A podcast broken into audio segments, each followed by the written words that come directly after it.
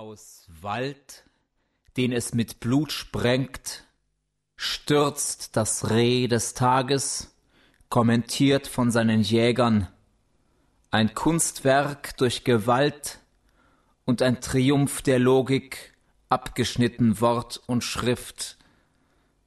Die Künstler nach getaner Arbeit gehen, mit Hoffnung, dass der Ruhm sie nicht erreicht, das Kunstwerk ausgestellt, rennt hin und her auf dem Theater, Laufsteg zwischen Mensch und Mensch im Ozean der Angst.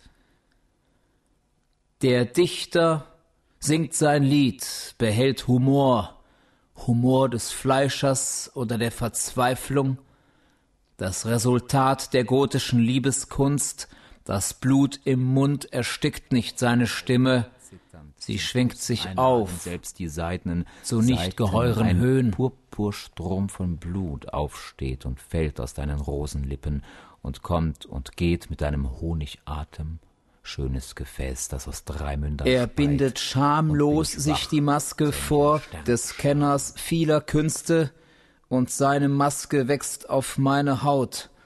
Warum bricht seine Stimme nicht?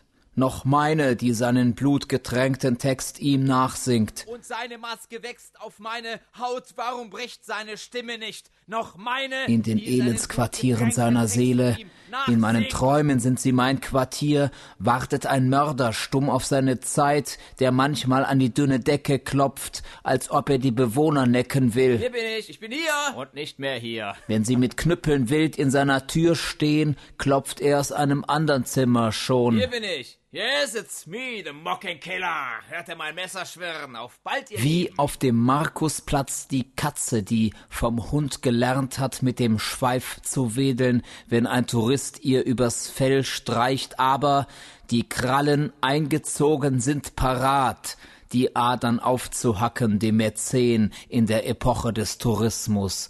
Mord ist Gnade, sehen heißt die Bilder töten.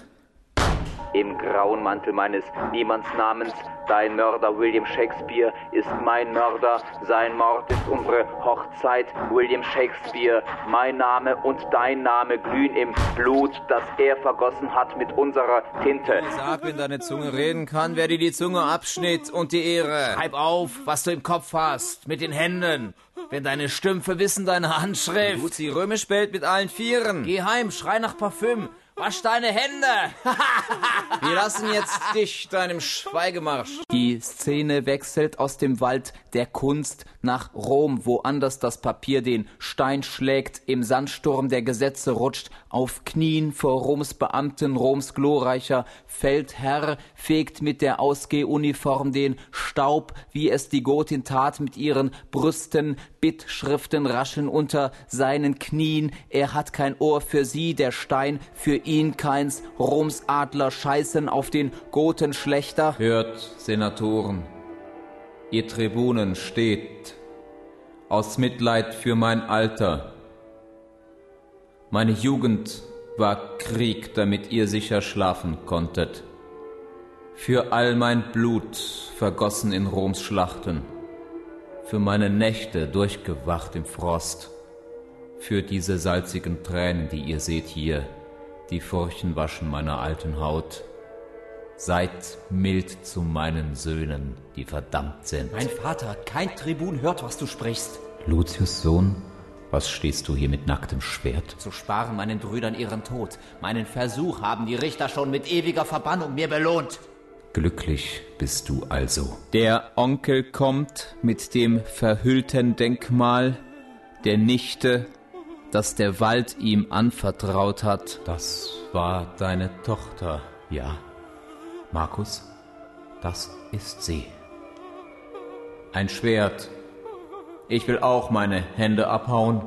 Unterm Beil zwei Söhne, Nummer drei verbannt aus Rom und handlos eine Tochter, Blut im Mund statt einer Zunge, Meisterwerk des Jammers, verwandelt sich der Feldherr in den Vater. Sie war mein Reh. der sie zur Wunde machte.